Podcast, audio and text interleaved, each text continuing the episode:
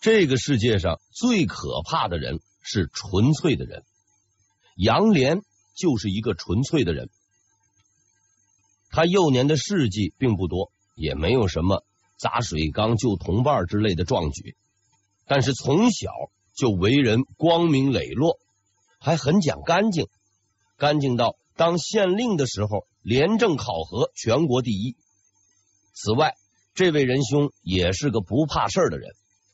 比如说，万历四十八年（一六二零年），万历生病了，半个月不吃饭。杨连听说以后呢，也不跟他的上级打招呼，就跑过去找谁去了呢？找首辅方从哲。他对方从哲说：“皇上生病了，你应该去问安。”方首辅胆子比较小，脾气也好。面对这个小人物，丝毫都不敢怠慢。于是他对杨连说：“说皇上一向忌讳这些问题，我只能去问宫里的内侍，没有得到呃什么消息。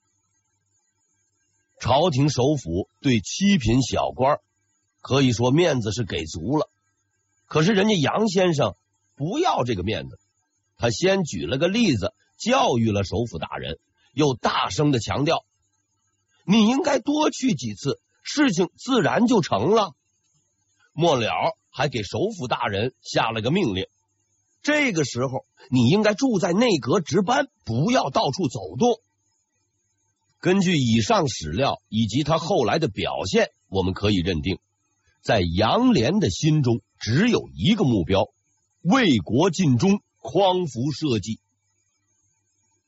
万历四十八年（一六二零年）七月二十一日夜，乾清宫，万历就快要撑不住了。在生命的最后时刻，他反省了自己一生的错误，却也犯下了一个十分严重的错误，没有召见太子。一般说来啊，这个皇帝死前，儿子应该在身边。除了看着老爹归西好几声壮胆以外，还有一个重要意义：确认继位。虽说太子的名分有了，但中国的事情一向难说。要不看着老爹走人，万一隔天突然冒出几份遗嘱，或是几个顾命大臣，偏说老头子临死前改了主意，还找人搞了公证，这个官司可就没法打了。但不知万历兄是忘了还是故意的，反正没叫儿子进来。太子呢，偏偏又是个老实孩子，明知道老头子不行了，又怕人搞鬼，在宫殿外急的是团团转，可就是不敢进去。关键的时刻，杨连出现了，在得知到这一情况后，他当机立断，派人找了一个极为重要的人物王安。王安时任太子侍读太监，在明代的历史中，这是一个重量级人物。此后发生的一系列事件里，他都起着极为关键的作用。在那个夜晚，杨连给王安带去了一句话，一句至关重要的话：皇上已经病得很重了，不召见太子，并不是他的本意。太子应该主动进宫问候，喂药喂饭，等到早上再回去。这就是说，太子，您之所以进宫，不是为了等你爹死，只是进去看看，早上再回去嘛。对于这个说法，太子十分满意，马上就进了宫，问候父亲的病情。当然，第二天早上他没回去。朱常洛就此成为了皇帝，但杨连并没有因此获得封赏，他依然是一个不起眼的几世中。不过，这对于杨先生而言，实在是个无所谓的事情。他很清楚，真正的斗争刚刚开始。咱们再回过头来说，崔大夫给朱常洛开泻药。朱常洛吃了这个泻药以后，是拉的七荤八素。郑贵妃呢到处活动，李选侍是经常串门。当这一切被组合起来的时候，那个无比险恶的阴谋已经是暴露无遗，形势十分危急，不能再等待了。杨莲决定采取行动，然而现实很残酷，他的朋友虽然多，却很弱小；他的敌人虽然少，却很强大。周家墨、刘一景这波人级别固然很高，但毕竟是刚上来的，能量不大。而郑贵妃呢？在宫里几十年，根基极深，一手拉着李选侍，一手抓着皇长子，屁股还拼命的往皇太后的位置上凑。按照规定，她应该住进慈宁宫，可这个女人脸皮是相当的厚，死赖在乾清宫不走，看样子呀是打算常住，因为乾清宫是皇帝的寝宫。可以监视皇帝的一举一动，一旦光宗同志有啥三长两短，他必定是第一个采取行动的人。那个时候，一切都将无可挽回。要阻止这一切，杨莲必须做到两件事情：首先，他要把郑贵妃赶出乾清宫；其次，他要把郑贵妃当太后的事情彻底搅黄。这就是说，先要逼郑老寡妇搬家，再把万历同志临死前封皇后的许诺当个屁给他放掉，再把郑贵妃翘首企盼的申请拿去垫桌脚。杨连先生的职务是七品兵科给事中，不是皇帝。事实上，连皇帝本人也办不了。光宗同志明明不喜欢郑贵妃，明明不想给她名分。也没法拍桌子让她滚，这就是七品芝麻官杨连的任务，一个绝对绝对无法完成的任务。但是他完成了，用一种匪夷所思的方式。杨连的计划是让郑贵妃自己搬出去，自己撤回当皇太后的申请。他这是一个看上去绝不可能的方案。却是唯一可能的方案，因为杨连已经发现眼前的这个庞然大物有一个致命的弱点，只要伸出手指轻轻的点一下就够了。这个弱点就是郑养性。郑养性是郑贵妃哥哥郑国泰的儿子，郑国泰死后，他成为了郑贵妃在朝廷中的联系人。平时是十分嚣张，杨连决定从这个人入手，因为经过仔细的观察，他发现这是一个外强中干、性格软弱的人。万历四十八年（一六二零年）八月十六日，杨连直接找到了郑养性，和他一同前去的还有周家墨等人，一大帮子人上门，看那个架势，很像是逼宫。而事实上，确实是逼宫。进门也不说客套话，周家墨是开口就骂：“你的姑妈就是指郑贵妃，你的姑妈把持后宫多年，之前争国本十几年，全都是因为他。现在竟然还要封什么皇太后，赖在乾清宫不走，还给皇上奉送美女，到底有什么企图？”刚开始的时候，郑养性还不服气，回了几句。可来的这帮子人，那都是职业选手，骂仗的业务十分精湛。说着说着，郑养性有点扛不住了。白脸唱完了，接下来是红脸。其实你的姑妈应该也没有别的意思，不过是想守个富贵。现在朝中的大臣都在这里。你要是听我们的话，这个事儿就包在我们的身上。红脸完了，接着又是白脸。要是不听我们的话，总想封太后，不会有人帮你。你总说没这想法，既然没有这想法，就早避嫌疑。最狠的是最后这一句。如此下去，别说富贵，哼，身家性命能否保得住，都未可知。郑养性彻底的崩溃了。眼前的这些人听到的这些话，已经打乱了他的思维。于是他去找了郑贵妃。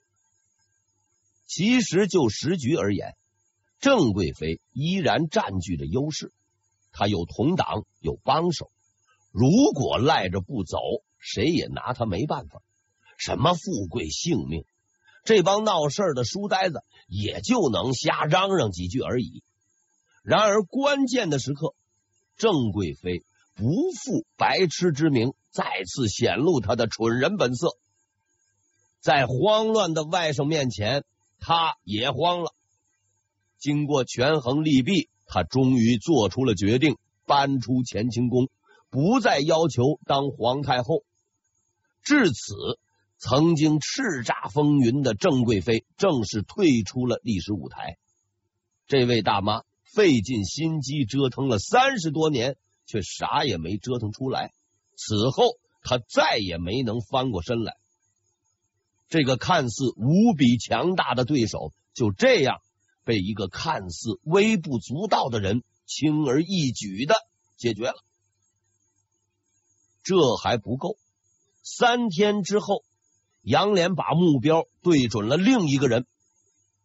万历四十八年（一六二零年）八月十九号，杨连上书痛斥皇帝。杨先生实在是太纯粹，在他的心中，江山社稷是第一位的，所以在他看来，郑大妈固然可恶，崔大夫固然可恨。但最该谴责的是皇帝，明知美女不应该收，你还要收；明知道春药不能多吃，你还要吃；明知有太医看病，哎，你还要找太监，不是脑袋有病吧？基于愤怒，他呈上了那封改变他命运的奏书。在这封奏书里，他先谴责了蹩脚庸医崔文生。说他啥也不懂就敢乱来，然后笔锋一转，对皇帝提出了尖锐的批评：勤劳工作，不爱惜自己的身体。必须说明的是，杨先生不是拍马屁，他的态度是很认真的，因为在文中，他先暗示皇帝大人忙的不是什么正经工作。然后痛骂崔文生，说他如何没有水平，不懂医术，最后再转回来，就这么个人，您还是要吃他的药。这个意思就是说，崔大夫已经够没水平的了，您比他还要差。所以这封奏书刚送上去，内阁就放出话了：杨先生是没有好下场的。三天后，这个预言。得到了印证，明光宗突然派人下令召见几位大臣，这些人包括方从哲、周家默、孙如游，当然还有杨涟。此外，他还命令锦衣卫同时进宫听候指示。命令一下来，大家就认定杨连要完蛋了。由于之前的举动。杨连知名度大增，大家钦佩他的人品，就去找方从哲，让他帮忙求个情。方从哲倒也是个老好人，找到了杨连，告诉他：等会儿进宫的时候，你态度积极点，给皇上磕个头，认个错，这个事儿就算过去了。杨连的回答差点没让他一口气背过去，死就死。我犯了什么错？旁边的周家墨连忙打圆场。方先生是好意，可到杨先生这儿，好意也不好使。知道是好意，怕我被人打死，要得了伤寒，几天不出汗也就死了。死有什么可怕？但要我认错，绝无可能。就这样，杨连。雄赳赳、气昂昂的进了宫，虽然他知道前方等待着他的将是锦衣卫的大棍，可是他错了。那位躺在床上病得奄奄一息的皇帝陛下，非但没有发火，反而和颜悦色的说了这么一句话：“国家的事情，全靠你们尽心为我分忧了。”虽然称呼是复数，但他说这句话的时候，眼睛只看着杨莲。这之后，他讲了许多事情，从儿子到老婆，再到郑贵妃，最后他下达了两条命令：一，赶走崔文生；二，收回封郑贵妃为太后的諭令。这意味着。皇帝陛下听从了杨莲的建议，毫无条件，毫无抱怨。当然，对于他而言，这是个顺理成章的安排。但是他绝不会想到，他这个无意间的举动将对历史产生极其重要的影响，因为他并不知道此时此刻在他对面的那个人心中的想法。从这一刻起。杨莲下定了决心，以死相报。一直以来，杨莲都只是个小人物，虽然他很活跃，很有抱负，声望也很高，他终究只是个小人物。然而，眼前的这个人，这个统治天下的皇帝，却毫无保留的尊重并认可了自己的情感抱负以及纯粹。所以他决定以死相报，至死不休。这一天是万历四十八年（一六二零年）八月二十二日。明光宗活在世上的时间还有十天。这是晚明历史上最神秘莫测的十天，一场更为狠毒的阴谋。即将上演。八月二十三日，内阁大学士刘一景等人到内阁上班，在内阁里，他们遇见了一个人。这个人的名字叫李可灼，时任鸿胪寺丞。他来这里的目的是要进献仙丹。此时，首辅方从哲也在场，他对这个玩意儿兴趣不大。毕竟皇帝刚吃错药，再乱来，这个黑锅就背不起了。刘一景更是深恶痛绝，直接把这个人就给打发走了。很明显，这是一件小事，而小事儿是不应该过多关注的。但某些时候，这个理论是不可靠的。两天以后，八月二十五日，明光宗下旨。召见内阁大臣、六部尚书等朝廷重臣。此外，他特意叫上了杨莲。对此，所有的人都很纳闷。更让人纳闷的是，此后直至临终，他召开的每一次会议都叫上杨莲，毫无理由，也毫无必要。或许是他的直觉告诉他，这个叫杨莲的人非常之重要。他的直觉非常的准。此时的光宗已经是奄奄一息，所以几乎所有的大臣都认定，今天的会议将要讨论的是关乎国家社稷的重要问题。然而，他们没有想到，这次内阁会议的议题只有一个：老婆。光宗同志的意思是，自己的后妃李选侍。现在只有一个女儿，她伺候自己这么多年太不容易，考虑给她升官，封皇贵妃。此外呢，他还把皇长子朱由校领了出来，告诉诸位大人，这孩子的母亲也没了，以后就让李选侍照顾他。在场的所有人都目瞪口呆了，明明您都没几天蹦头了。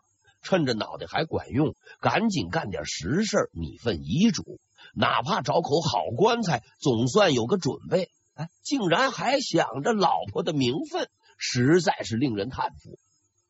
在现场的人们看来，这是一个尊重妇女、至死不渝的模范丈夫。但是事实并非如此。八月二十六日，明光宗再次下旨召开内阁会议，与会人员包括内阁大臣及各部部长，当然还有杨琏。会议跟昨天一样，开的是十分莫名其妙。这位皇帝陛下把人叫进来，竟然先拉了一通家常，又把朱由校拉进来，说我儿子年纪还小，你们要多照顾，等等等等。就这么着东拉西扯，足足扯了有半个时辰，也就是一个小时。皇上也扯累了。正当大家伙认为会议即将结束的时候，扯淡又开始了。就跟昨天一样，光宗再次提出要封李选侍为皇贵妃。大家这才明白，扯来扯去不就是这件事情吗？礼部尚书孙如游当即表示。如果您同意，那就办了吧。可是就在这个时候，一件令人震惊的事情发生了。有一个人突然闯了进来，公然打断了会议，并在皇帝、内阁、六部尚书的面前拉走了皇长子朱由校。这个人就是李选侍。所有的人都懵了，没有人去阻拦，也没有人去制止。原因很简单，这位李选侍毕竟是皇帝的老婆，皇帝大人都不管，谁去管？更让人难以置信的是，很快他们就听见了严厉的斥责声，李选侍的斥责声，他斥责的是皇帝的长子。于是，一场空前绝后的场面出现了：大明帝国未来的继承人被一个女人公然拉走。当众责骂，而皇帝、首辅、各部尚书全部毫无反应，放任这一切的发生。所有的人静静的站在那儿，听着那个女人的责骂，直到骂声结束为止。然后，尚未成年的朱由校走了进来，他带着极不情愿的表情走到了父亲的身边，说出了这样一句话。要封皇后，谜团就此解开。莫名其妙的会议，东拉西扯的交谈，终于有了一个明确的答案：胁迫。开会是被胁迫的，闲扯是被胁迫的。一个奄奄一息的丈夫，一个年纪幼小的孩子，要不胁迫一把，实在有点说不过去。李选侍很有自信。因为她很清楚，这个软弱的丈夫不敢拒绝她的要求。现在她距离自己的皇后宝座只差一步，但是这一步到死他都没迈过去。因为就在皇长子刚说出那四个字的时候，另一个声音随即响起。